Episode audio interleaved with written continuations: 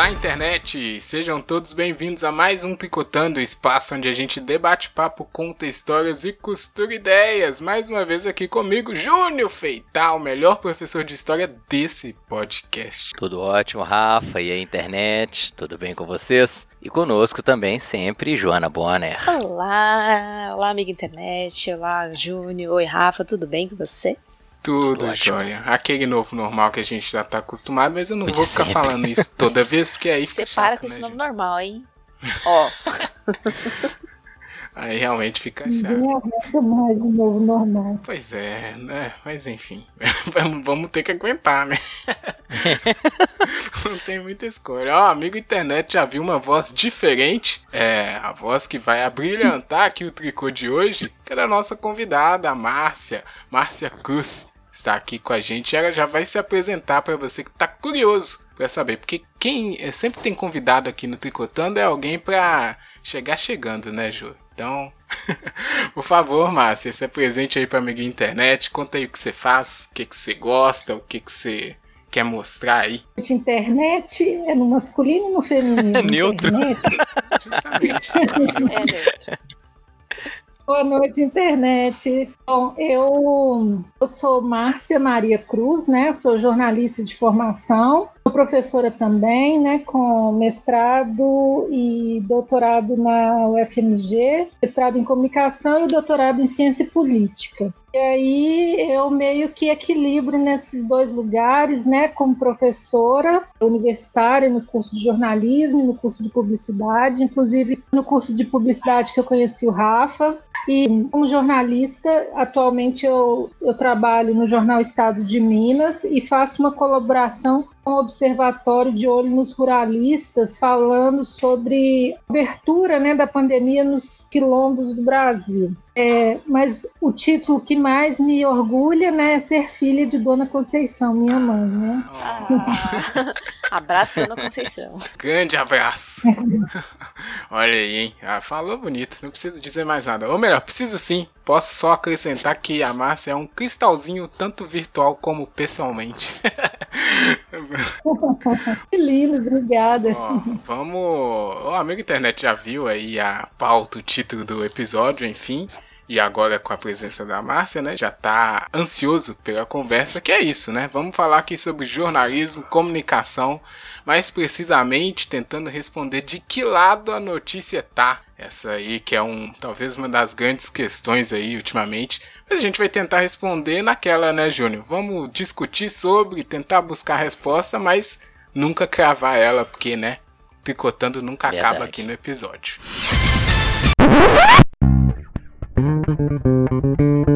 Tri. Tri. Tri. Co. Tri. Co. Co. Dando. Tri.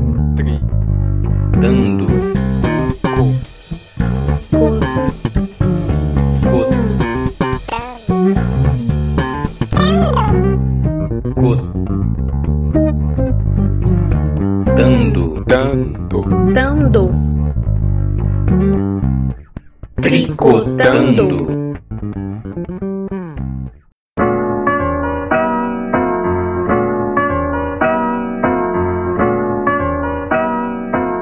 Começando aqui já o tricô de hoje, amigo internet, Júnior, Jô e Márcia. A pauta hoje parte de uma questão que é muito é, tá muito presente no nosso dia a dia. O texto base aqui hoje é que a gente sabe que a notícia, o jornalismo, todo mundo está criticando, não é fácil. Criticar o jornalismo pode ser de qualquer lado, qualquer pessoa reclama que o jornalismo ou não é bem feito, ou tá com intenções maléficas, e tem até uns radicais que acham que nem precisa mais existir imprensa, né? Agora que a internet você consegue falar com o seu ídolo, seu político favorito, enfim, tem gente que quer acabar aí com essa situação. Mas para abrir aqui, eu acho bom da gente é, trazer um negócio para o mais pessoal. A primeira pergunta aqui é por onde a gente se informa, mas eu queria expandir é, por onde a gente se informa e como a gente foi se informando ao longo do tempo, que eu acho que dá para se relacionar com mais gente, um amigo internet que estiver escutando. Vou começar aqui, Júnior, porque é, eu demorei bastante assim para essa coisa de acompanhar notícia, né? Tipo, perceber que o mundo é muito maior do que eu imaginava. Acho que foi logo no final ali do ensino médio que eu fiquei, ah, sabe, quando você tem um estalo de jornal nacional, né, que é sempre o basicão, escutar rádio. E foi bem próximo ali do, do, do, ano que nunca acabou, 2012, 2013, né? Então, aí começa a fazer uma loucura. E ao longo do tempo eu fui fazendo um movimento que eu acho que é um comum, que ir mais pro digital. Antes eu lembro que eu assistia muito Jornal Nacional. Aqueles de a gente sentar, né, e dar boa noite pro Ian Bonner aqui em casa. Tinha um pessoal que dava, eu não. Nunca dei. Não gosto do Igão. Ajuda parente pro primo. Fala, primo. É, eu dava. É verdade, parente. Mas depois eu fui fazendo esse movimento de ir pra rádio, principalmente, né? Que sempre gostei de áudio. E hoje, chegando aí, nunca, nunca fui muito de ler jornal em papel, hein? Essa aí eu deixava passar. Mas hoje eu fico muito me informando pelo Twitter. Não sei se é certo isso, hein? Desculpa, Márcia. Mas o Twitter é uma grande coisa de informação, porque, né, a velocidade ali é uma coisa muito atrativa e perigosa, talvez. E aí, Jo, como é que é a sua história aí com o jornalismo? Olha, eu sempre me, sempre acompanhei pelo Jornal Nacional também e rádio quando eu era Seu criança, pré-adolescente e tal, porque meu pai sempre sempre assistiu, sempre ouviu. Então eu ficava com ele e aí eu ouvia. E depois de adulta, eu me afastei um pouco. Só que depois eu retomei também via Twitter, mas eu vejo o Twitter não como é, um lugar para ver as notícias, mas assim, para ver que elas existem e depois aprofundar indo nos sites respectivos ou pesquisando mais. Eu nunca uso o Twitter, só o Twitter como fonte de informação. É gente já percebeu que isso não dá muito certo, né? De não é muito bom. Mas veja bem, pelo menos eu não uso o WhatsApp como fonte de informação. Oh, Aí é o limite. Cutuca. E aí, Júnior? Ô, Rafa, eu... Na verdade, quando você né, perguntou, eu lembrei assim que uma das principais fontes de informação muito antes da televisão era o rádio. Minha família tem uma ligação muito profunda com o rádio, então a minha é, também. O rádio sempre foi uma, é, sempre foi uma fonte fundamental de informação. E hoje, quando eu penso assim, caraca, como que rádio também é uma, ele é presente, mas eu, quando eu ouço, né, cara, é extremamente enviesado, assim. É, tive. A, televisão sempre foi uma fonte de informação, mas eu sempre fiz o contraponto com a, a, a, mídia escrita, né, cara? Eu assinava jornais, sempre gostei, revistas. Eu acho que a profundidade e a complexidade que você consegue através é, de um texto escrito é, é importante também. É, como todo mundo parece, né, ultimamente, uma das fontes principais são as mídias digitais, a internet e como a Jo, eu tenho esse cuidado de não ter as redes sociais como fonte de informação. Na verdade, a gente tem que perceber que ele tem muito mais opinião do que informação, né, cara? É, apesar de que a gente vai com certeza falar que o jornalismo não tem uma isenção intrínseca, né, cara? Mas é, quando você pega a rede social, é opinião muito, é, às vezes até muito, até radicalmente polarizadas. E aí você tem que tomar cuidado para não se isolar numa bolha de informação. É, mas hoje eu tento fazer esse contraponto. Rádio, é, mídia escrita, mas nada mais de papel, né? Eu não tenho mais essa, essa vinculação com o jornal, apesar de receber, é, como é que se diz? Eu esqueci o termo que se usa em inglês para as atualizações dos, dos, dos jornais que eu recebo nos meus e-mails. A newsletter? Newsletters. Hum, Isso aí. Olha. Ó, vou repassar a pergunta para a Márcia também, mas vou acrescentar, porque como ela já atua no mercado aí há algum tempo, né? Se ela viu também essa, esse, esse movimento que a gente fez, né? Relatou aqui da, de deixar de lado a TV, de ir cada vez mais afunilando para a internet. Ei, Rafa, é, eu acho que a partir dessa pergunta é bem interessante, né, para falar dos hábitos, né, assim, de onde, onde as pessoas se informam, né, o, o onde elas estão procurando informação. E é interessante pensar o seguinte: o boom das, o início, né, o advento das mídias sociais é no início dos anos, é, dos anos 2000, né? A gente tem ali Facebook, parece que é de 2003 ou 2004, não tiver muito enganada na, na conta, né? É, e o que que acontece, né? Quando as redes sociais, né, que é, que é talvez um termo mais apropriado seja mídias sociais, aparecem, é uma das questões muito discutidas, né, o quanto as mídias sociais tornariam a comunicação mais democrática, mais ou menos democrática, né? Essa pergunta, ela tem lastro na, na, na como que eu posso dizer assim, na insatisfação das pessoas em relação abertura jornalística pelos veículos comerciais. É, há uma crítica de mídia, né, principalmente quando a gente está falando do Brasil, é que, que reclama ou que questiona ou critica ou aponta né, um viés nos veículos de comunicação. E as mídias sociais, então, seria uma forma de você escapar dessa mediação do jornalismo profissional, né, que seria um, um, um espaço com viés para a construção de uma comunicação, entre aspas, mais democrática. Mas aí, com mais ou menos, sei lá, quase 20 anos, né, de, menos, né, mas de 2003 até agora 17 anos, vamos colocar assim, de mídias sociais, é, foram feitas inúmeras pesquisas acadêmicas né, para saber qual que era esse potencial democrático ou não das mídias sociais. Como pesquisa acadêmica, a gente sabe, né, que é um campo de debate também, né, com diferentes posicionamentos e diferentes é, entendimentos, né. Mas eu queria fazer algumas considerações em relação a isso, né. Então, uma primeira observação é que com é, a questão da mediação do jornalista profissional, né? É, muita gente entendeu ou, ou, defendeu a ausência dessa mediação, né? Ou seja, que a comunicação fosse feita de uma forma direta entre as pessoas, sem que o jornalista tivesse na produção, né? E na, na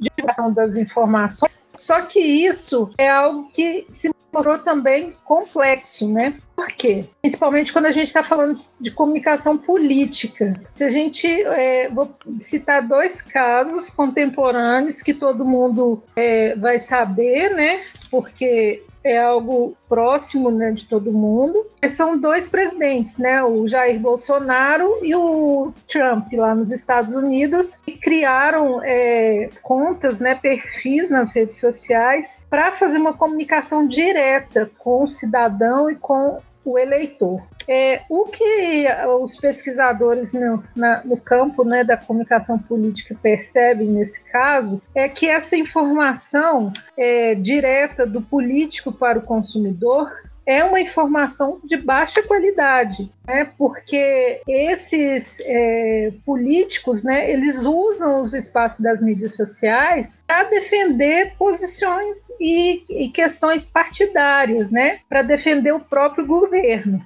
Aí, nesse sentido, é uma função primeira do jornalismo, né? O jornalismo surge lá no século XVIII com essa função é, de é, que a gente chama de watchdog, né? O watchdog seria cão de guarda, cão de guarda dos poderes instituídos, né? A função primeira do jornalismo é dar visibilidade, ação e atos, né, de políticos. E geralmente isso é algo é, que os políticos não gostam muito, porque quando é, há essa visibilidade para os atos e ações que eles estão fazendo, muitas vezes a gente percebe é, desvios, né? Assim, abuso de autoridade, corrupção, né? É, decisões que são tomadas não guiadas pelo interesse público, mas decisões que são tomadas atendendo a um determinado lobby, a um determinado grupo político. E nesse sentido, é, reafirma-se então essa função do jornalismo. É o jornalismo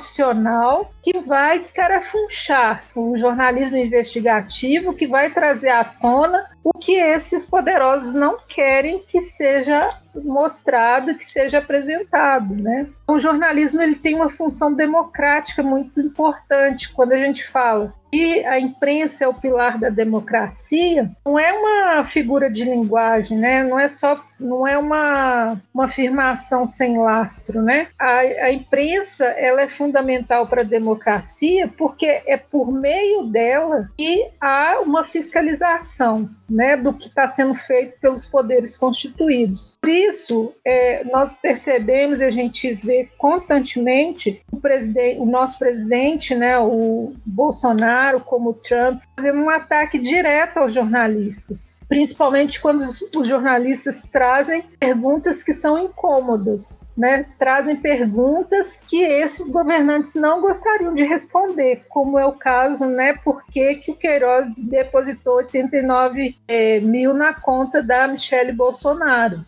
Por que, que ele não respondeu essa pergunta? Exatamente. Por que, que ele atacou o jornalista? Porque se dependesse dele, essa pergunta não seria feita. Né? E nas redes dele, nas mídias sociais, jamais esse assunto seria tocado. Né? Então, para que a gente garanta é, a democracia entendida aí como é, esse equilíbrio entre os poderes, né? Essa autonomia é, de princípios republicanos, democráticos, a imprensa tem que existir. Né? Então, essa primeira ideia de que as mídias sociais é, democratizariam né, o, a comunicação política é uma ideia questionável, é uma, uma hipótese que foi colocada por terra quando você olha para exemplos empíricos de governantes que usam as mídias sociais sem a mediação de jornalista para fazer propaganda dos próprios governos, né? Essa, essa sua fala foi bem boa, porque adiantou algumas coisas, mas eu acho que pegou num ponto que era é, que eu queria pegar aqui também, aproveitar no início, porque acho que nas nossas falas aqui a gente conseguiu mostrar que teve esse movimento de, de sair teoricamente dos meios tradicionais para o digital, virtual, enfim, como queira ser chamado. E, e aí tem uma. As coisas vão se juntando, né? Muito primeiro é isso, é a tecnologia que, ah, meu Deus, agora você recebe o negócio imediatamente, você não precisa esperar o jornal chegar, enfim. Muito da, da, dessa velocidade é bem atraente. Mas também, e aí eu vou pedir os meninos, os meninos, olha, Júnior, pedir vocês para compartilhar também, se não sei se aconteceu isso, de. É, porque quando eu comecei a prestar atenção mesmo, assim, e eu acho que caminha para isso que a Márcia colocou agora, tava muito esse questionamento de desconfiança da mídia tradicional. Eu lembro muito bem daquela coisa da, no início dos, dos famosos, né? Jornada de junho de 2013, aquela coisa, né? É, do pessoal, ah, a Globo não tá mostrando o que tá acontecendo, né? Mídia ninja, o cara tá lá, ele viu, é isso aqui que foi, não é o que tá passando. Então, eu acho que aos poucos, né, à medida que foi ficando mais rápido, também foi se aumentando essa desconfiança que tinha nesses meios tradicionais. Pelo menos para mim eu fui percebendo isso. E aí quando você tem um canal que você fala, pô, tô falando direto aqui com, com o cara que tá lá, o deputado ou o político, enfim, é, dá essa ilusão de que é democrático, né, como a Márcia disse. Você viu isso também, Júnior, acontecendo essa desconfiança indo aumentando ao longo do tempo, assim? Sensivelmente, Rafa. Eu acho que Márcia é mais é, afetada do que eu, porque assim, né, como professor, é, a gente sabe que a, a, profissão em si sofreu uma série de ataques ao longo desses últimos tempos. É um questionamento, né, sobre o papel. Jornalista? Não, Os dois. professor. Ah, tá. Entendeu? Mas ela, como jornalista, eu acho que ela sentiu duplamente, porque o papel do jornalista foi extremamente questionado. Uhum. É, e questionado de uma maneira muito diversa, né, cara? Houve um questionamento, a gente pode pensar assim, de uma. Do, vou pegar genericamente, né, um questionamento da esquerda, é, questionando exatamente o papel, né, e, e, a origem da, da produção jornalística, e é inegável que o grande jornalismo ele está concentrado em alguns poucos meios e isso serviu de base para que fosse duramente criticado, né? Mas é, também foi criticado pelo espectro da direita no sentido de que é, acusação, né? O, o, sujeito, né? O jornalismo, o jornal, a mídia em si, ela é questionada, mas ela é questionada duplamente, né? O, o questionamento que se faz pelo viés da esquerda às vezes é muito parecido, apesar de oposto do questionamento que se faz da direita, né? E, e houve essa tentativa de esvaziamento, né? Do papel papel do jornal como se ele fosse dispensável e concordo integralmente com a Márcia quando ela diz que é um pilar né, da, do processo democrático e até mesmo nesse sentido de é, ampliar né, o, o, viés democrático da sociedade. Eu percebi claramente essa, essa indicação que você fez né, do, do questionamento da, das mídias tradicionais. A Joana, que foi tentar badernar lá em Sampa, né, João? você também, você também tava, tava, pelo menos eu imagino, né, que quando você é porque ela vai contar aí. Conta aí rápido, né, Ju, essa tentativa de manifestação. Mas você também tava nessa, né? De, pô, o que tá acontecendo aqui não tá sendo mostrado direito. Vamos lá manifestar, né?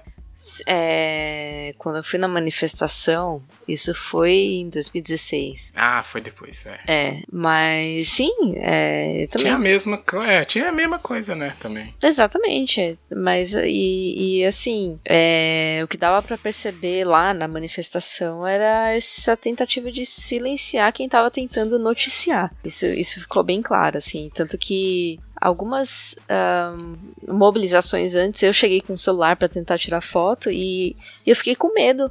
E eu nem sou imprensa, né? era só uma, uma pessoa Seu que tava passando ali é Bonner, pra tirar né? foto. Meu sobrenome é Bonner, mas é, é outro Bonner.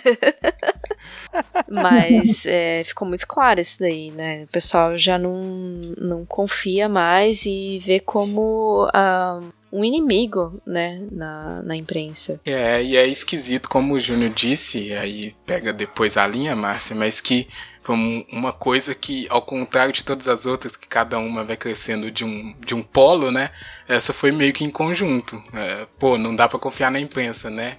É, esquerda e direita, né? Esquisito. O discurso, né, Rafa? De abaixo a Rede Globo, você pode pegar desde a extrema Nossa. esquerda até a extrema direita. Globo lixo. a Globo mente. Isso a Globo não mostra. Como é que. Isso a Globo Abaixa não mostra. A Rede Globo. Uhum. Então, eu acho que essa, é, esse ponto né, que o Júnior traz, ele é excelente, né? Essa observação. Porque toda vez que eu vou falar sobre jornalismo, eu penso o seguinte: eu vou criar um monte de inimigos porque eu defendo o jornalismo, sabe? Defender o jornalismo muitas vezes significa dizer que a esquerda é antidemocrática e a direita é antidemocrática ao atacar o jornalismo. Né? É, nesse sentido, muitas vezes eles se igualam, esquerda e direita né, assim, um ataque ao jornalismo profissional. E isso eu acho que é algo muito grave no Brasil, sabe? E a gente vê o contexto do Brasil e entende que isso é normal. É, quando você vai um local, né, ou num país onde a democracia é mais consolidada, digamos assim, né? Por exemplo, eu estive numa intercâmbio profissional, né, eu fui uma das jornalistas selecionadas pelo departamento americano para conhecer iniciativas de combate a fake news é, implementadas nos Estados Unidos, né? Então, assim, em escolas, em universidades, em jornais, fiquei lá 15 dias viajando e conhecendo o que estava sendo feito para o combate às fake news lá no, nos Estados Unidos. E aí, uma, uma, uma coisa que me chocou muito, assim, é a relação, o, o que que representa o jornalismo na cultura norte-americana. Aí o povo de esquerda vai, vai, já vem falar, ah, mas é um imperialismo, não sei o quê. Não, não tem. Vamos, vamos tirar os clichês, vamos tentar entender as coisas de uma forma mais concreta, a partir das experiências, né, sabendo quais são as limitações, quais são né, os avanços de cada uma sociedade, né? E nesse sentido de democracia, é, os Estados Unidos eles têm muito é, muitos exemplos que são significativos. Então, nesse aspecto de liberdade de imprensa, lá eles estão há anos-luz em relação a nós aqui no Brasil. Até porque a liberdade de imprensa e a liberdade de, de expressão é, é, são aspectos defendidos na emenda é, constitucional número 1, um, né, na emenda número 1, um, que é assim, a base da Constituição norte-americana. Significa que é, a existência da imprensa livre é fundamental para eles se considerarem um país democrático. Imprensa livre lá significa o quê? Lá você tem é, veículos de comunicação com viés, né? Você tem veículos que são de, de direita, né? Que são é, de extrema direita, assim, né? A gente pode falar da Fox News, por exemplo. É uma emissora de direita, alinhada, né? Aí com Trump. Mas você tem a CNN, você tem New York Times, né? Que são é, mais, digamos assim, de centro, né? Tem outros veículos que são mais de esquerda. E faz parte da formação, né, da formação cidadã e educacional dos americanos, identificar o viés de cada veículo, né? Então, desde a escola, né, da, que a gente chamaria de escola fundamental, é, eles são ensinados, eles aprendem a identificar qual é a linha editorial do jornal ou do veículo específico, de modo que ao assistir uma reportagem né, de um canal ou outro, eles vão ponderar a partir dessa linha editorial, a partir desse viés. E não há hipótese alguma é, essa coisa de vamos fechar a Fox, Fox News, né? vamos fechar a CNN, abaixo o New York Times. Isso é uma coisa inconcebível nos Estados Unidos. Né? As pessoas não falam isso nem as pessoas consideradas mais à esquerda, né? Porque isso é um ataque é, frontal ao que eles têm de mais importante na cultura democrática americana. Então, assim, é, é muito diferente daqui do Brasil, né? E quando você chega e você respira essa cultura democrática, você vai entender assim que até essa viagem, eu às vezes, mesmo com a minha defesa do jornalismo profissional, às vezes eu ficava em dúvida se eu estava fazendo uma defesa correta ou não, porque o povo da esquerda atacava tanto que eu falava, nossa gente, será que o que eu estou dizendo está errado? Mas depois disso, eu percebi que, na verdade, esses, essas posições que querem o fechamento de veículos de comunicação, que querem o silenciamento de jornalista, são posições antidemocráticas. Não importa se sejam de esquerda ou de direita. Né? Se querer silenciar jornalista, querer fechar veículo de comunicação, impedir que as pessoas façam cobertura de seja lá o que for. Eu já fui impedida de fazer cobertura é, de protestos porque eu trabalhava para um veículo que eles consideravam que era um veículo de direita. Olha. Isso é antidemocrático, sabe? Isso não é, isso não faz parte de uma cultura democrática. E, e quando a gente endossa esse discurso contra o jornalista, contra o jornalismo profissional, a gente está endossando um discurso que é antidemocrático. É, e eu acho que aí, outra coisa também que é importante a gente entender é que quando você, que eles fazem muito lá nos Estados Unidos, é a crítica de mídia. Né? Se você conhece a linha editorial de um, de um veículo, pode fazer uma crítica embasada. Né? Então, eles têm um quadro né, de. Eles chamam Media Bios, é, que seria mais ou menos é, é, um quadro na escola. Isso os meninos de 12, 13 anos já fazem isso. Eles vão classificar os veículos né, pela linha editorial, a qualidade da informação, saber se, se é uma informação mais opinativa, se ela é mais noticiosa, a maneira como ela é construída, sabe? Então, é, você tem ferramentas desde muito cedo para avaliar a cobertura jornalística, né, por sua conta e risco. Eu acho que isso no Brasil é algo que a gente não tem na nossa cultura, né? Nossa cultura é o que é mais aceito, né? Quanto mais você fala mal de um veículo de comunicação, mais você é aplaudido. Não, eu só queria aproveitar o comentário da Márcia, porque eu concordo integralmente com ela quando ela diz que é, a crítica à imprensa é antidemocrática, e eu concordo, porque eu acho que é, a liberdade de expressão é um valor fundamental, né? Mas eu, eu, a fala dela me, me chamou a atenção exatamente esse ponto, cara. Eu acho que falta no Brasil é, é essa definição da linha editorial. No Brasil, pelo menos para um cidadão como eu, que não sou do, é, do meio jornalístico, a, a imprensa ela, ela assume uma aura de isenção que ela é negativa. É, eu ia né? eu sou Márcia. justamente falar isso, que é. o pessoal foca num, numa, numa neutralidade que não existe, não existe notícia imparcial sempre vai ter um viés. É, mas... E, e, eu sou aquele cara, Rafa, ah, da, tá. da, da, esquerda. Ah, pra ser honesto, da extrema esquerda, né? Calma aí, Júnior, mas sem violência. Que, não, mas que, que valoriza o espaço violência. democrático e a pluralidade de ideias, né? E a liberdade de imprensa e a liberdade de opinião, né? Nesse aspecto difiro de alguns que consideram que deve ter uma unicidade de opiniões, de, né, e ao contrário. Mas eu acho que devia ter uma clareza, pelo menos no Brasil, é, dessa linha editorial, né, que quando um, um jornal ou uma rede de TV ela se posiciona, né? A gente não tem a clareza de que posição política tá, né? Que nos Estados Unidos eu acho que tem, como a Márcia mesmo indicou, eu acho que tem uma clareza melhor de, do, do posicionamento, né, daquela, daquele meio de comunicação. Aqui no Brasil, como a Jo indicou, parece que todo mundo é neutro e, e isso acaba né, criando essa situação de desconfiança profunda da imprensa. Eu não sei se isso. Aí talvez a Márcia se tiver mais detalhes, mas eu não sei se isso aconteceu naturalmente ou se foi alguma coisa que realmente os jornais tentavam passar isso, né? Porque isso é fundamental para esse medo que foi criado. Porque o medo principal é falar que estão manipulando a gente, né? A gente isso. não quer isso. Depois falar, ah, não, eu acreditei, era tudo mentira, eles estavam me usando, esse tipo de coisa. Tanto do, de um lado quanto do outro.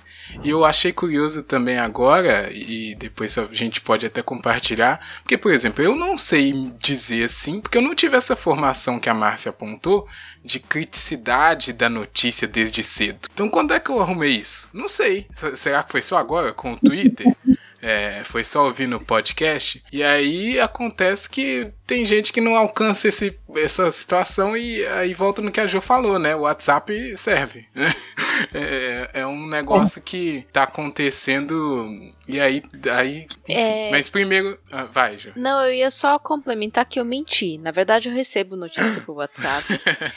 mas é mais assim, amigos falando: vocês viram isso? E aí eu vou e aprofundo a pesquisa eu não fico é só no WhatsApp. É o clickbait, né? Você é. não pode deixar de. É, conferir. não, é mais, ah, você viu que aconteceu isso, aí eu vou atrás e pesquiso, busco diversas fontes, eu não fico só. Então, mas você lembra, Jo, quando você começou a, a, questionar a notícia que você lê? Hum, não lembro, mas é uma coisa bem recente para mim. É, dos últimos, sei lá, 5 a 7 anos pra cá.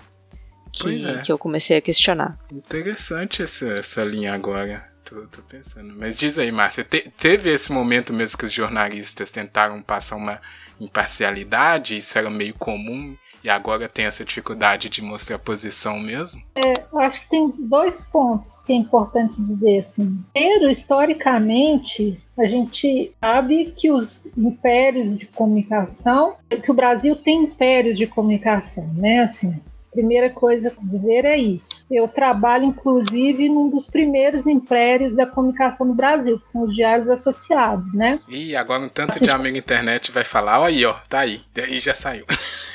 tá brincando. É, o ele trouxe para o Brasil a TV, né, a primeira revista, né, assim, ou, a, não a primeira, né, mas uma revista de grande relevância nacional, o Cruzeiro, né, também foi criado por ele, vários jornais no Brasil, né, e, e assim, é, os Diários Associados é um dos primeiros impérios da comunicação, nós temos outros, né, a gente tem os Frias lá com a Folha, né, nós temos a família Marinho com a Rede Globo, agora a gente tem a Record, né, que é ligado a grupos religiosos e tal. E aí, assim, se a gente for fazer uma, uma economia política dos meios de comunicação, assim, a gente vai chegar a um lugar que é meio que senso comum, assim, todo mundo fala, né? São poucas famílias, famílias ricas que dominam os principais, é, as principais empresas de comunicação no Brasil. É, dito isso, é, parece que não tem caminho, né? Não tem jeito, né? Sendo assim, então tudo é vamos colocar abaixo essa imprensa porque não vai dar nada, só vai dar ruim daí para frente, né? É, em função dessa constatação, a gente tem também uma imprensa independente no Brasil. Né? Eu acho que eu sou uma figura que posso ser estudada, porque eu trabalho na grande imprensa e no, no império da comunicação, e eu e faço uma colaboração também com o observatório que é de jornalismo investigativo, investigativo independente, que é o de olho nos ruralistas. Né? Então eu, eu posso dizer que eu conheço bem essas, esses dois lugares. Assim, agente duplo. De, duplo agente duplo. É, e o que eu acho que acontece, assim, a minha posição em relação a isso é dizer o seguinte: é, que a, embora a gente tenha, de fato, né, impérios da comunicação, existe uma diversidade é, de comunicação, mesmo pensando nessa perspectiva. É, tem diferentes empresas, tem diferentes jornais Cada uma dessas empresas tem dezenas ou centenas de jornalistas, jornalistas que têm opiniões, pensamentos, são diversos também, né? É, o que, que, eu quero dizer com isso? Que mesmo nessa dita imprensa comercial existe uma diversidade de pensamento e você tem diferentes reportagens porque existem milhares de jornalistas e os jornalistas são diferentes. A gente considerar que a mídia é algo homogêneo e achatado como se fosse uma bolacha é, é desrespeitar, na minha opinião, a história e a trajetória de cada um desses profissionais que estão ali no dia a dia. O trabalho de jornalista não é um trabalho simples, né? O jornalista é o primeiro que chega quando tem um deslizamento de terra num determinado lugar, quando tem rompimento de barragem é ele que está ali, quando tem um acidente também é ele que está lá. Né? O trabalho do jornalista é um trabalho árduo, é um trabalho muito difícil. É o que difícil. põe a cara tapa em jornalismo investigativo, né, também, que é um é uma coisa que me fascina demais. Eu acho interessantíssimo. Jornalismo investigativo, tem jornalista que é morto, inclusive, por causa né, desse trabalho assassinado, né? A gente tem números no Brasil que são assustadores, né? De, de homicídios em relação a assassinatos de jornalistas. Então, mesmo nessa mídia comercial, não, não há essa homogeneidade como as pessoas dizem, né? É lógico que muitas vezes o viés existe, a linha editorial ela está presente e em algumas matérias você vê isso de forma muito evidente. É, isso é muito evidente principalmente na política, né? Assim, que é um campo de interesse direto dos donos desses veículos, né? É, e às vezes é, a gente tem um viés que eu acho que é mais para a direita, assim, né? São, são veículos mais liberais, né? Da, da, liberais no sentido das, das, políticas liberais, né? Que aprovam mais essas políticas econômicas liberais, mas que são também liberais do ponto de vista do comportamento, né? Assim, da, da defesa das individualidades, das liberdades, né? Que é, acabam chegando num lugar que, por exemplo, a defesa de diversidade de orientação orientações sexuais, é, questões para gênero e raças, que isso é algo que acaba aparecendo também nessas coberturas e que de alguma forma é, deixam os conservadores de cabelo em pé, né? Assim. Então, há uma. O que eu acho que deve é, ocorrer, assim, na minha avaliação e é o que eu defendo, é que as, as críticas elas sejam feitas de forma empírica. O que, que significa isso? É, críticas de forma empírica. Tem gente que nunca leu um determinado jornal ou nunca assistiu um determinado programa jornalístico, mas se acha é, no direito de criticar, sabe?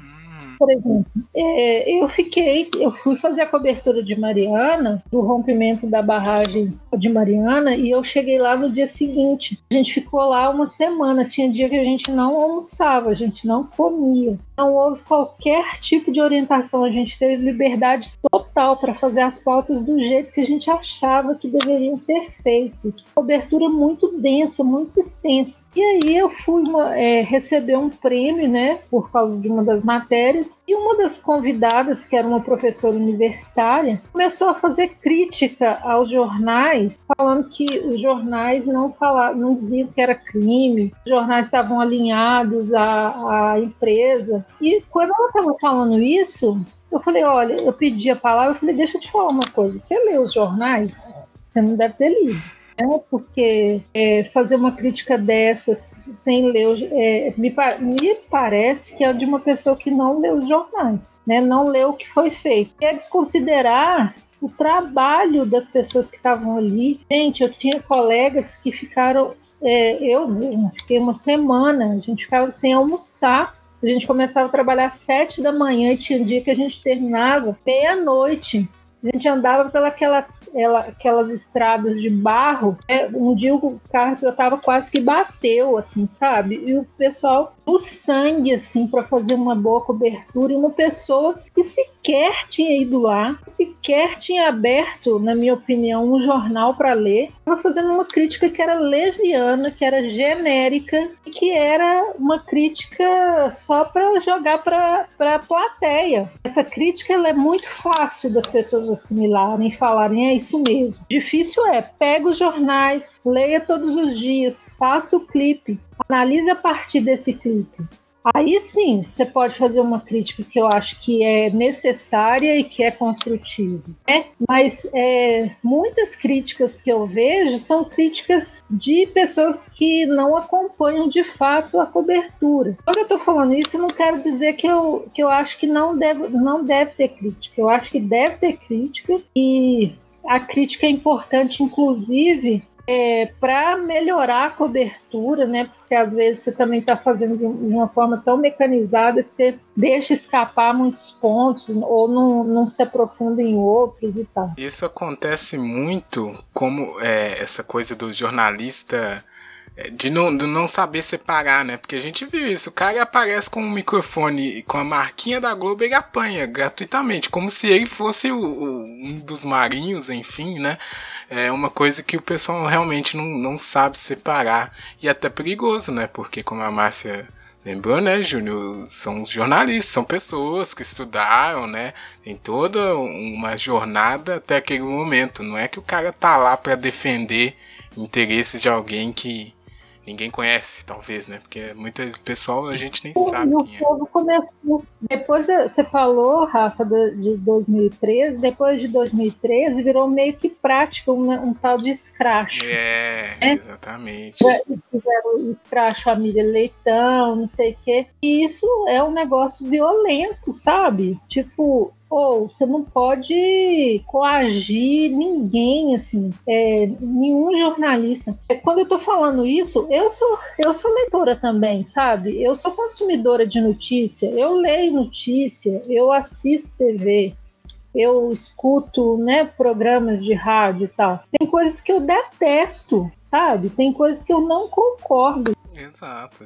É. Jornalista também é precisa de café, dorme abraçado com um ursinho. É a mesma pessoa, gente, é pessoa.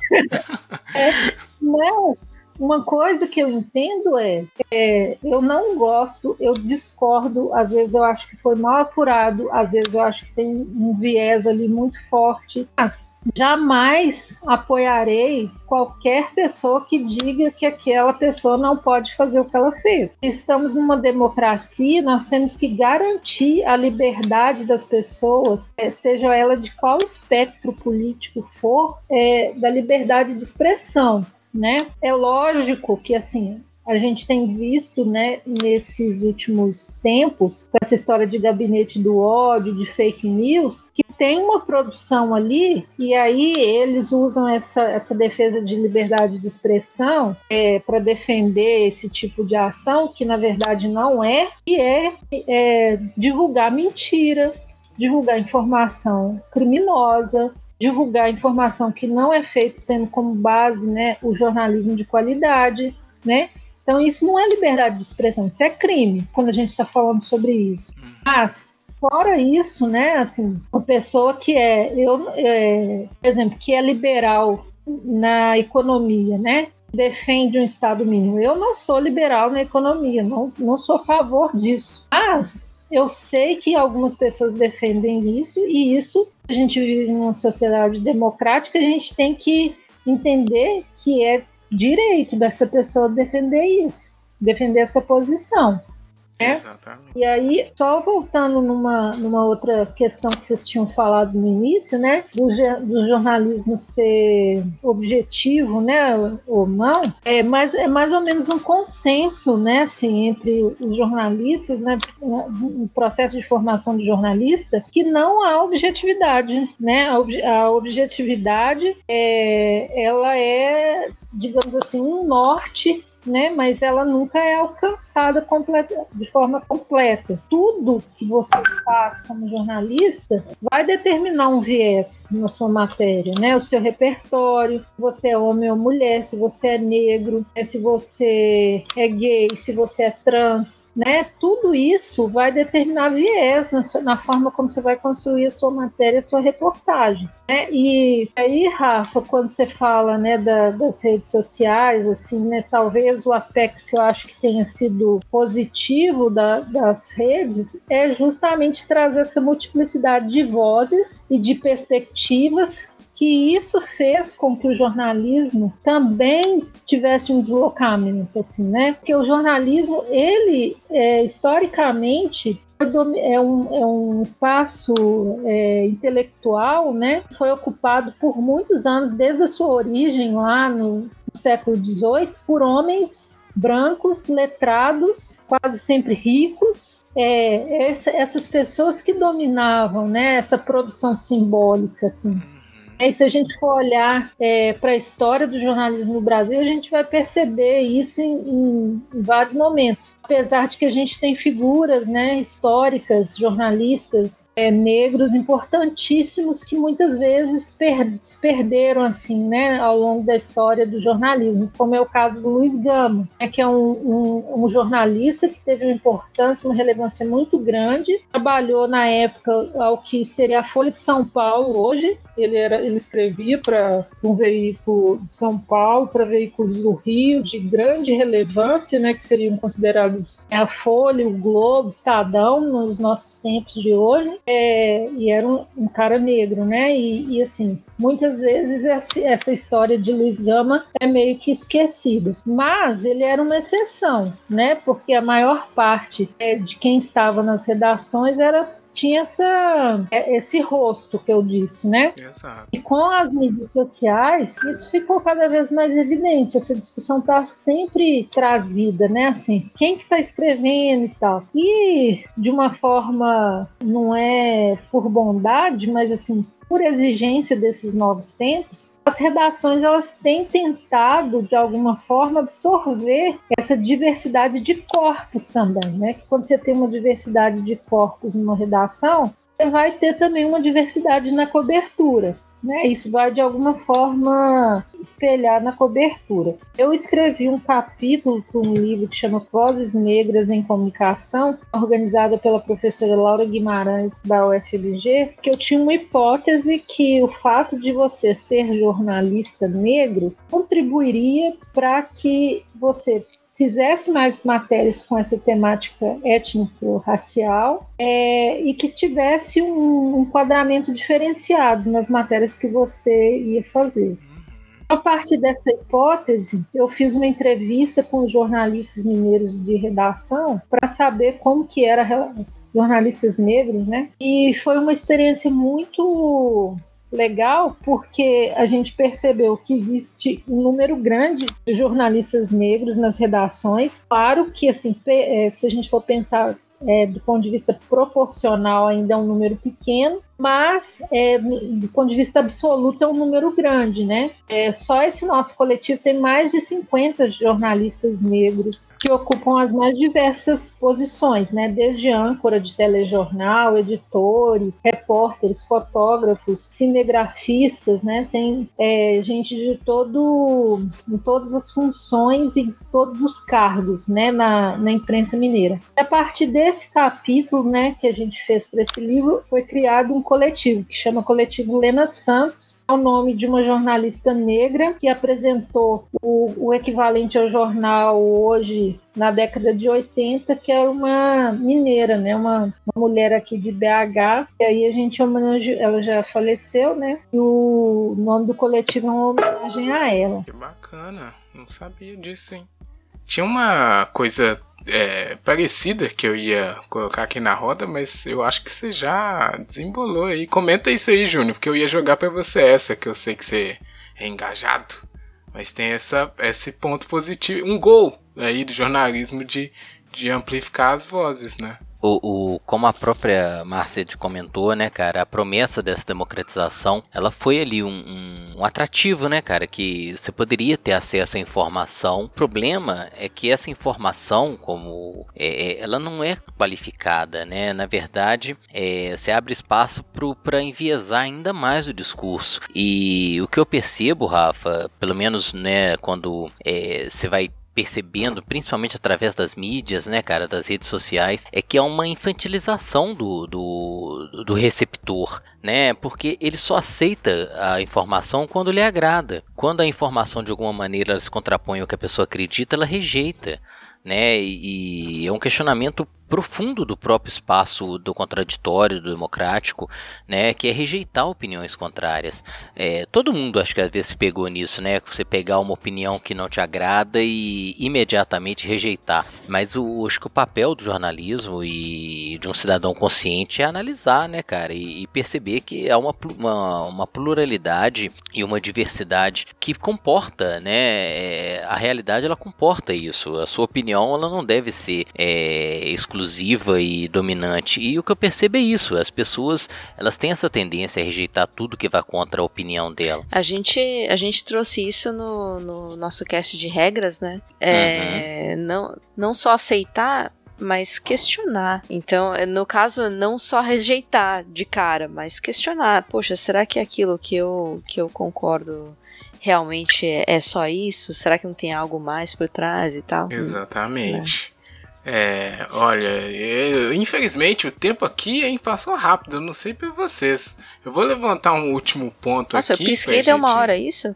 Pois é, é, tá complicado esse tempo, né? É difícil. É o tempo do novo normal. ah, não. Mas é. Tempo do novo normal. Vou levantar um último ponto aqui que eu vi numa, num, num, texto do Nexo e do Intercept correlacionados. Eu vou tentar deixar na publicação, mas é. Porque a gente não, não passou aqui sobre crise, essas coisas, mas eu acho que esse aqui é o mais importante pra gente comentar agora e tentar responder de que lado a notícia tá, né? Mas é muito sobre essa questão da criticidade. Essa palavra é boa de falar, eu gosto, Júnior. Criticidade do, do, jornalismo. Que, como a Ju apontou lá no início, né? O cara às vezes vê no WhatsApp, não questiona e vai, né? Repassa, e aí a gente sabe que isso desemboca em fake news em grande serviço de desinformação, né, proposital até, mas tem essa parte que é uma, uma questão de responsabilidade que o jornalismo tem dentro da sua própria produção, como a Márcia disse, mas que deve ser compartilhada pelas pessoas, que é essa questão de você tanto questionar quanto se responsabilizar por uma notícia que você passou errado depois, ou algo que você claramente sabia que não era verdade, né? E você passa só para atiçar ou atacar, enfim, cumpre o serviço daquela coisa que não é o de informar, né, o inicial. Então é uma, uma responsabilidade que acho que a Márcia até vivenciou nessa história que ela contou lá nos States, na terra do Trump, que é uma sociedade mais, é, digamos, mais preparada, né, para lidar com essa responsabilidade da informação que tem que ser de todos. E é isso que o texto defende aqui. É, e aí com isso aí vamos tentar responder aqui de que lado a notícia tá. Eu vou tentar porque eu não sou jornalista, sou um mero twitteiro e falo aqui no podcast. Minha única função é. Vamos já fazer o arremate final, Márcia, que é a gente pega todas essas linhas que a gente tricotou aqui, né? Faz uma pecinha e deixa aí uma abertura para amigo internet comentar depois. Mas eu só vou comentar isso, né? Que o principal de tudo para mim é saber ter essa, esse questionamento que é, é, difícil de arrumar, porque como eu questionei aqui no, ao longo do episódio, eu não sei de onde que veio o meu, né? Não sei se foi de ler muito, enfim. Mas é uma coisa que é preciso para a gente avançar nessa etapa. E de que lado a notícia tá, eu acho que deve ser bem básico, né? De informar, de trazer a notícia que a gente precisa para funcionar as coisas. Se a gente não souber o que o presidente está fazendo, a gente não vai poder criticar. Se a gente não souber é, qual é o nosso direito ou dever, a gente vai descumprir ou não cumprir regras. E aí a sociedade vai desmoronando. Não que ela esteja muito bem estruturada, mas pode cair ainda mais. Né? Então acho que é um problema se a gente deixar isso passar e parar com essa de empurrar né, culpa para a imprensa de modo geral. E esse pessoal aí que quer acabar com a imprensa total, isso aí, aí é, é um, um, pessoal que eu já falei aqui, né, Jô? A gente uhum. vai ter que pensar o que faz com esse tipo de pessoa num futuro maravilhoso. Porque... Enfim, é isso. Pega a linha aí, Jô. É, eu vou deixar aqui no ar de novo, que nem eu já deixei no cast de regras, para sempre questionar. É, então, se você vê uma notícia que concorda com todos os seus pontos de vista, questiona, porque aí ela, ela só é, você pega pelo viés de confirmação, né? E, e ela não te agrega nada. E se tem alguma coisa que, que discorda de tudo, também questiona. Poxa, será que. Mas aí você se questiona. Será que meu ponto de vista, de repente, pode ser realinhado aqui e tal? Óbvio que tem, tem limites para isso. É, a gente tem coisas que claramente são, são notícias falsas, as famosas fake news. E aí você não precisa nem questionar, é só descartar mesmo. E a imprensa tem que estar tá do lado dos fatos, eu acho, e apresentar isso da melhor forma possível. Pelo viés que for do, do editorial, aí isso daí fica mais a critério de quem tá consumindo. É isso, eu acho, basicamente. não dói, né? Dar uma questionada não ah, dói, né? Ah, cara, não custa nada você pesquisar um pouquinho, sabe? Aliás, só, só agrega, só te faz crescer. E aí, Júnior? Ô, Rafa, eu acho que esse papel, essa condição, essa possibilidade de ser crítico diante de uma informação, ela com certeza está baseada na formação e na, na educação que você recebeu é mais um motivo para a gente valorizar o processo educacional, que as pessoas consigam ter esse papel crítico diante da informação, né? É, é fácil, né, cara, você receber uma informação que te agrada e se é aquilo, ótimo. como a Jo falou, né, cara, se, se, se ela vai totalmente ao encontro é, do que você acredita, você repercutir aquilo e se ela for totalmente de encontro com tudo que você acredita, você rejeitar e acusar a imprensa burguesa, a imprensa comunista que seja, né? Mas o, o papel de, de, da imprensa ele é inegável, ele é fundamental. Uma imprensa livre é a, bra, a base da democracia. E nesse aspecto, as redes sociais, infelizmente, têm agido muito negativamente. Eu, se eu pudesse fazer um pedido, é que as pessoas não se informassem por redes sociais. Porque a gente sabe, né, Rafa, que tem os robozinhos aí, os algoritmos,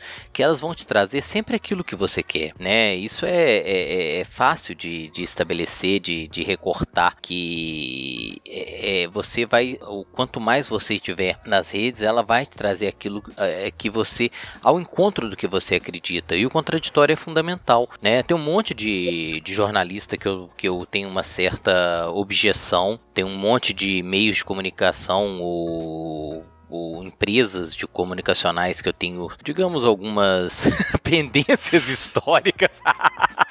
mas não impede de valorizar o papel da imprensa livre e independente do que eles publicarem, né, a gente poder receber aquilo, entender e valorizar. É, esse, esse papel que a gente tem visto de ataque a jornalistas, ele é absurdo, ele é vergonhoso. Eu jamais vou concordar de que um jornalista seja atacado exercendo sua profissão. Isso eu tô falando jornalista, né, cara? Porque outra coisa que a gente não abordou aqui existe um, um, trabalho, eu nem vou dizer que é, né? Eu falo desses, desses meios de. Como é que se chama esses jornais? Youtuber! Não, não é youtuber, não, cara. É muito pior. Cidade Alerta, eu não ah, sei como tá. é que tá. se categoriza esse tipo de ah, coisa. Porque não é jornalismo, né, né cara? O Ju, ele, ele vai além do sensacionalismo, porque eles são vergonhosos. Eu não tô falando desses caras, né? Da Atena, como é que chama aquele outro? Siqueira. Bota na tela aí, é, ô. Porque eles fazem. Eles não fazem um trabalho jornalístico sério, né, é, compromissado, né? Eu tô falando do jornalista, o cara que vai na rua, o cara como que Márcia citou, que vai para Mariana,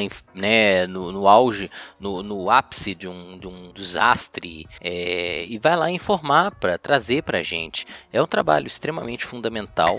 eu lembrei é, agora que... daqueles caras que ficam no meio do furacão dando notícia assim. Tipo... Uhum, eu tô aqui, eu vou morrer, mas tô aqui, galera. Aí vem aquela placa voando e pá, bate não, mas eu, tô dizendo aquele cara que vai lá humilhar o, o sei lá, o acusado, sabe? Ah, você. É, eu, eu cara, eu, eu, vi uma cena de um cara meter o microfone na cara de um. Ah, você é vagabundo e dá uma microfonada. Eu falei, meu Deus, o cara tá sendo acusado de um crime e o, e o jornalista se reveste de juiz, vai lá e dá um burdoada no cara. É. Isso não é jornalista, né, cara? Eu tô falando do, do, jornalista, o cara que tá ali com um papel específico, né? A gente tem que valorizar e a imprensa ela é um pilar, né? Como o Márcia mesmo falou da democracia. Não, não coaduno, não concordo com esse essa generalização absurda que se faz é, tentando igualar todos e, e, como o Márcio mesmo indicou, né, cara? Dentro de uma redação você tem uma pluralidade de opiniões. Mesmo que há uma linha editorial clara e um interesse né, do, sei lá, do dono da empresa ali, né? Ela falou do Chateaubriand, um cara que eu tenho todas as restrições do mundo. Mas é, o papel do jornalismo livre é fundamental. É, depois a gente A gente. Na verdade, já fica aqui agora, o, antes da Márcia fazer o arremate final dela, o convite para um segundo episódio, porque tem muito isso, né?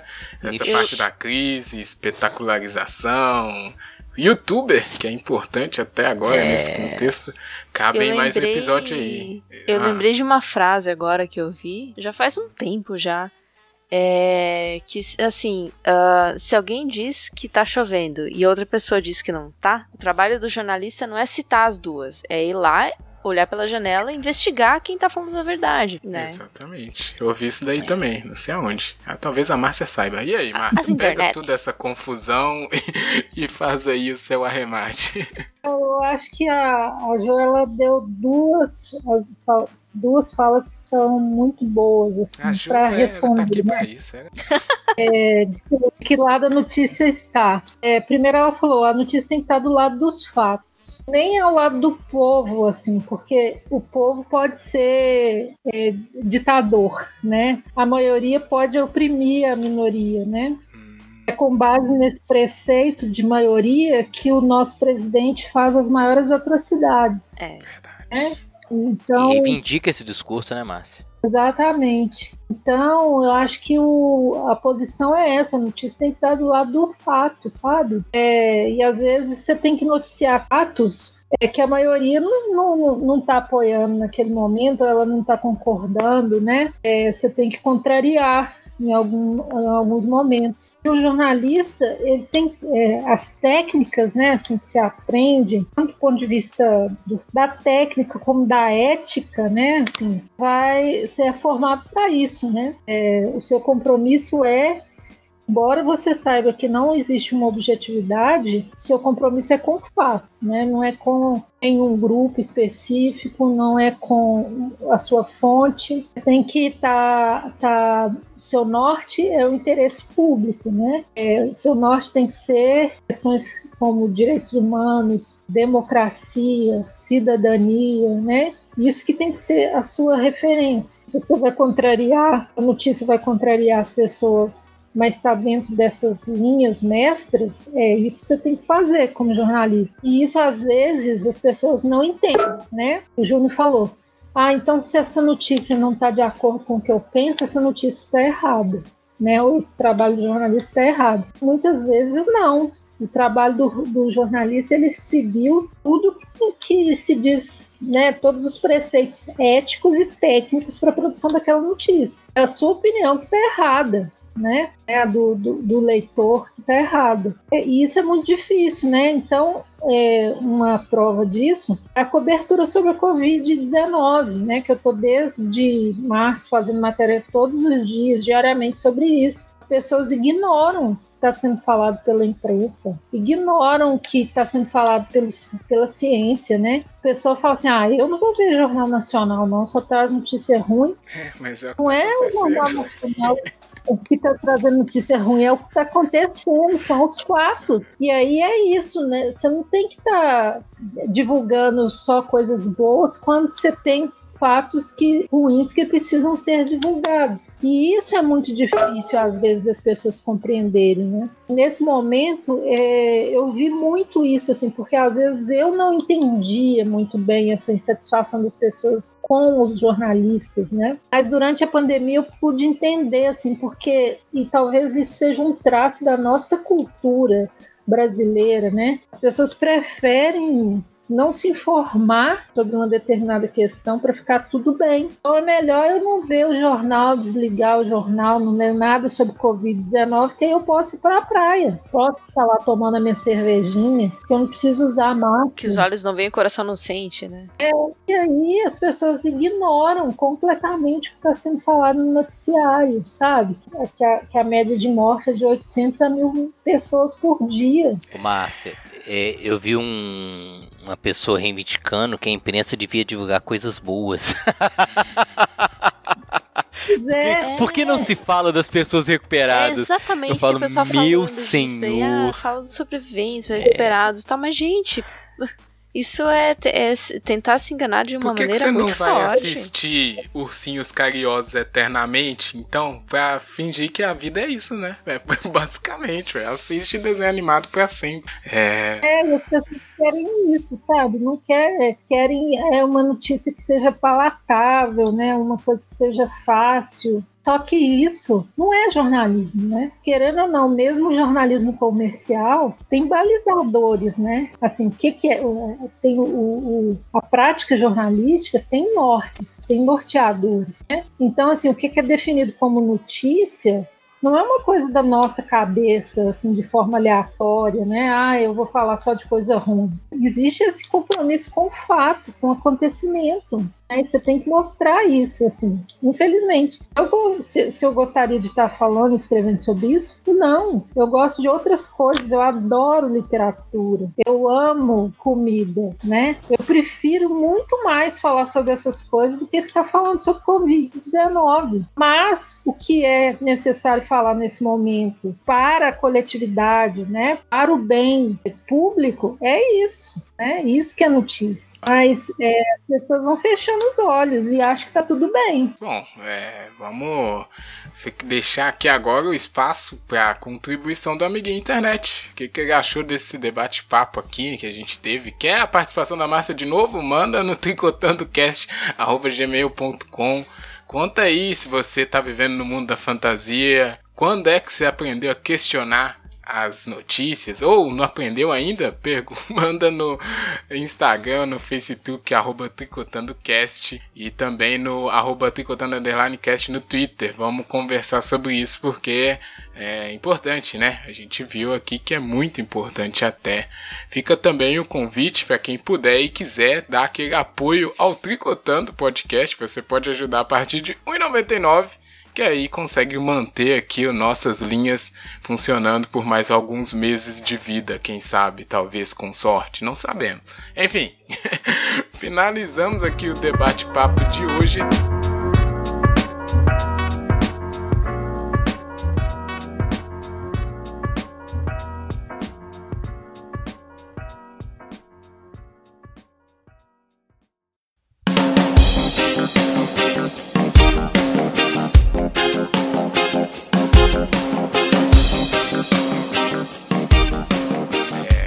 Agora, Márcio, vamos dar uma relaxada, né? Que o papo foi meio sério.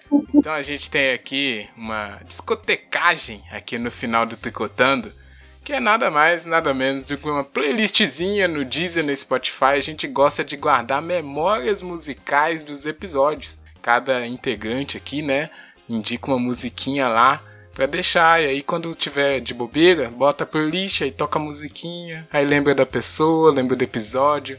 É tudo uma trama feita de linhas e notas musicais também, né, Ju?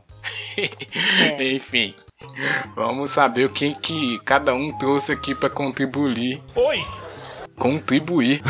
Contribuir. Contribuir, eita. Olha, o pessoal tá no Júnior com... mais a Jo e ficam só esperando, olha. Não. o editor corta, ficou tranquilo. É. Nope. Pois é. vamos ver, vamos ver quem tem quem tem o que aqui. É uma música de um artista, hein? Vamos ver. Quer começar aí, Jô? Posso, posso. É, eu ainda tô presa na trilha sonora de The Umbrella Academy. Opa! Então eu vou faz trazer. aí o link, faz é, o convite aí. Pra... Claro, por favor, ouçam o cast que a gente lançou a respeito, ouçam, comentem, assistam isso daí porque é ótimo e ouçam a trilha sonora que é melhor ainda. É, eu vou trazer uma estreia pra, pra playlist.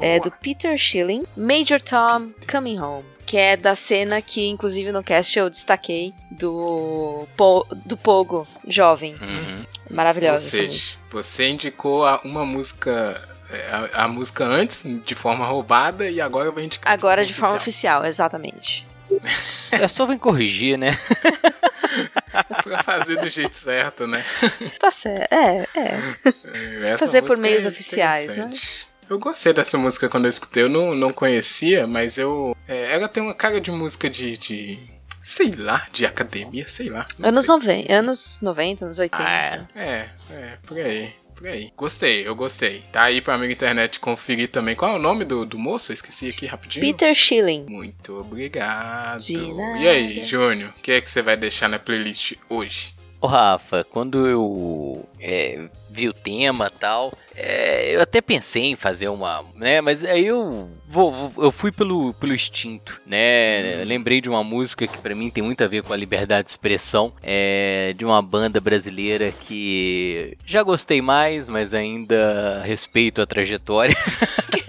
que isso? Ah, cara, de vez em quando a gente pensa assim. você não tá nem aí. Não, cara, pra... não, é porque se você fazer uma análise é, racional, você fala assim: caraca, eles falaram muita bobagem durante o tempo. Mas, né, cara, é, os anos 90 eram meio toscos, assim. Mas essa música eu ainda vejo mais méritos que desméritos, eu vou pedir. É Deixa Eu Falar, da banda Raimundos. Ah, agora eu entendi a questão. Não é? Olha, eu gosto muito de Raimundo, mas eu peguei um ranço desse pessoal. Pois é, Jô. Eu, eu não vou nem entrar nesse mérito, não, porque ali agora virou um trem muito louco, assim, né? Então, Rafa. mas, mas uh, Outro dia é, a gente faz episódio sobre Raimundos, pode ser? Eita. Fica a dica, Rafa.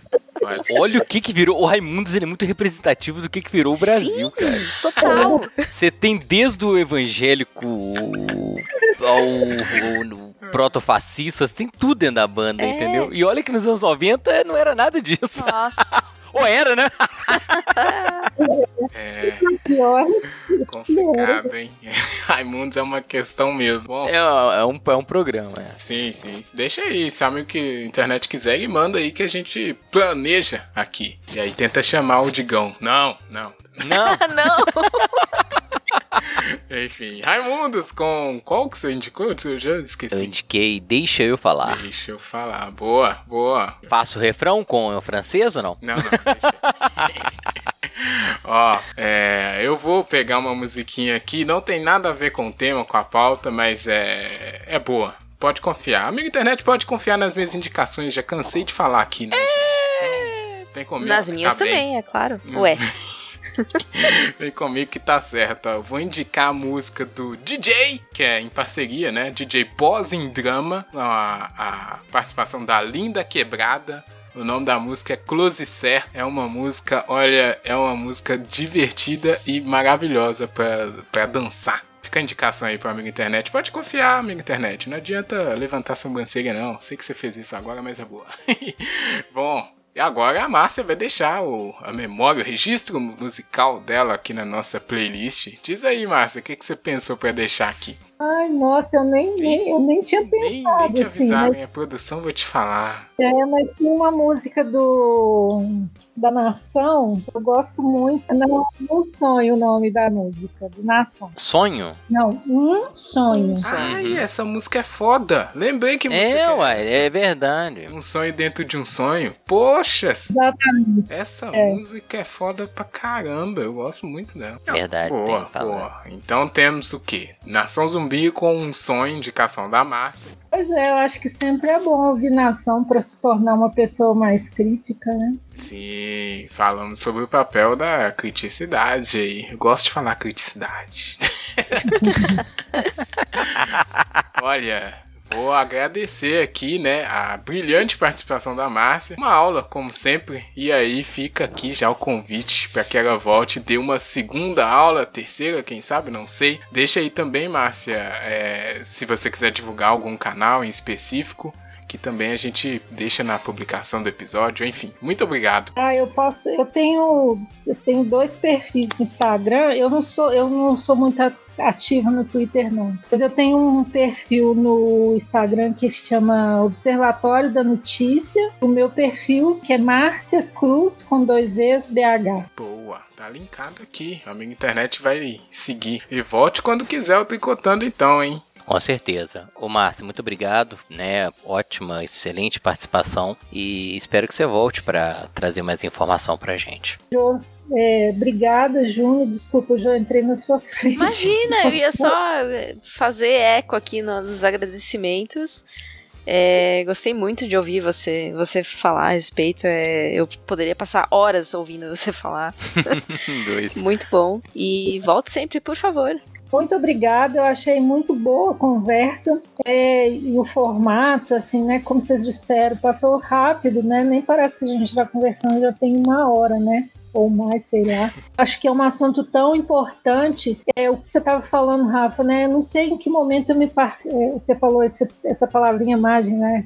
Mágica, né? Criticidade, né? Qual momento da minha vida eu passei a ter esse olhar crítico para a mídia? Na verdade, eu acho que isso cada um tem um momento, né? Mas eu acho que quanto antes a gente puder despertar esse sentimento nas pessoas, né? Esse processo de formação, melhor, né? Esse texto que você trouxe do Nexo é perfeito. Quer dizer que o compromisso de uma informação de qualidade, ele começa com o jornalista, mas ele tem também que ter a participação né, do ouvinte, do leitor, do telespectador, ou seja, a gente só vai construir uma comunicação de qualidade, né, uma comunicação pública de qualidade, quando houver esse engajamento de todo mundo, né? E eu acho que o podcast Tricotando, ele colabora nessa conversa pública, né? Nesse, nesse processo de formação do entendimento das pessoas sobre a mídia, sobre o jornalismo, e isso é fundamental no dia de hoje. Muito obrigada, adorei, e contem comigo sempre quando quiserem.